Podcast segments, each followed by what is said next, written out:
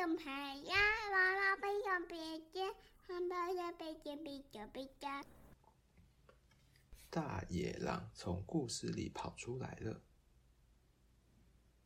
又到礼拜三了，每个礼拜三，爸爸总是会烤一个巧克力蛋糕。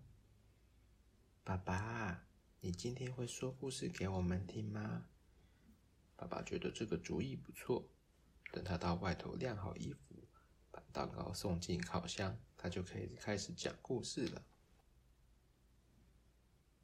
爸爸到客厅的时候，孩子们已经挑好故事书等他。是大野狼的故事哦。这个故事不会吓着你们吗？就是要这样才好玩啊，爸爸。我们想要听一些恐怖的故事。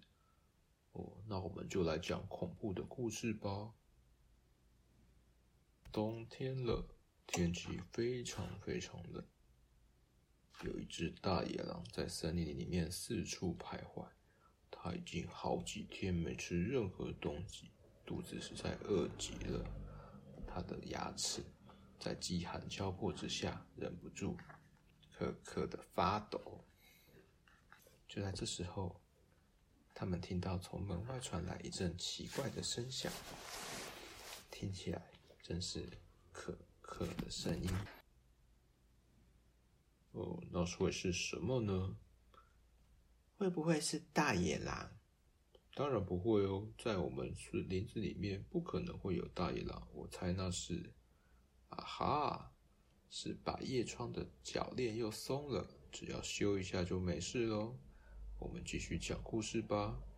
村子里的人都很怕大野狼，把家里的门上了一道又一道门栓。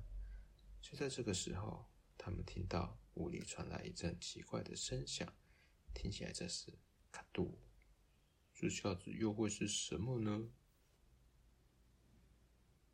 是我哦，小紫。小紫说：“我在上门栓，这样大野狼就进不来了。”你们听我说，这只是故事，不是真的。在我们这个林子里面根本没有狼啊！于是爸爸从刚刚被打断的地方继续接着讲：大野狼走啊走啊，进到村子里。他在村子里面第一座屋子前面停下来，叩叩叩，轻轻敲了敲门。大野大厨很大吗？嗯。就大野狼，但是它不是胖野狼，它只是比较大只而已。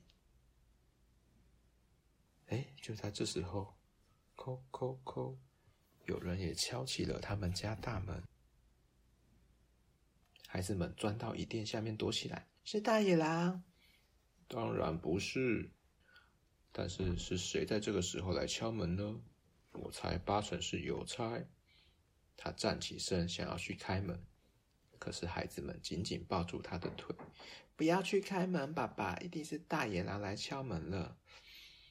等爸爸终于从孩子们的小手间挣脱，打开大门，已经看不见任何人的踪影。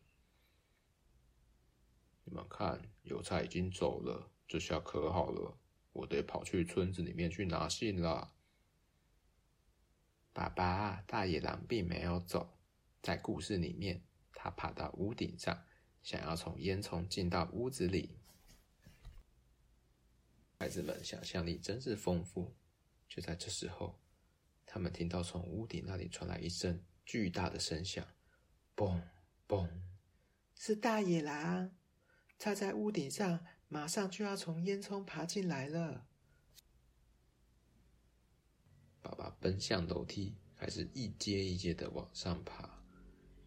孩子们紧紧跟在他身后，别把我们留下来！安静，不要再发出声音了。我来看看。到了阁楼啊，只见一扇天窗在风中啪嗒啪嗒开开关关。爸爸走到窗边，往外面瞧了瞧，没有看到有什么东西哦。没事了，不过是阵风罢了。奥斯卡，小子，可以走了吗？我们要回楼下去讲故事喽。可是孩子们动也不动。爸爸，真是糟糕！大野狼从屋顶下来了，他没办法进到屋子里面，所以气得不得了。接下来会发生什么事情呢？哦，爸爸已经觉得好累好累。就在这时候，一股奇怪的臭味传来，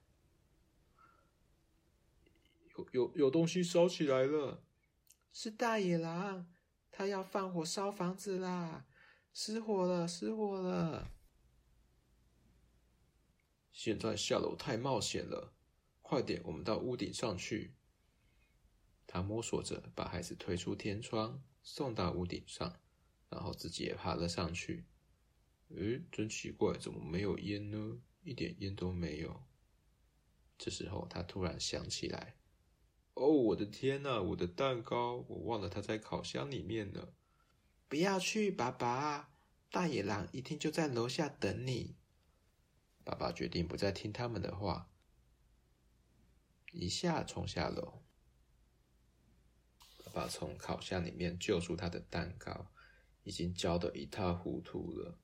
哦，都是故事书惹的祸！我这辈子再也不要讲这种故事了。嗯，爸爸，你可以把故事讲完吗？只剩下短短三页而已。哦，好吧。爸爸心不甘情不愿的打开书，继续念下去。大野狼放起火，想要烧了房子。他搓着手，正因为自己的复仇行动觉得兴奋不已。天上突然下起大雨，把火给浇熄了。就在这时候，他们听到雨水打在窗户上、玻璃上的声音，滴滴答答，滴滴答答。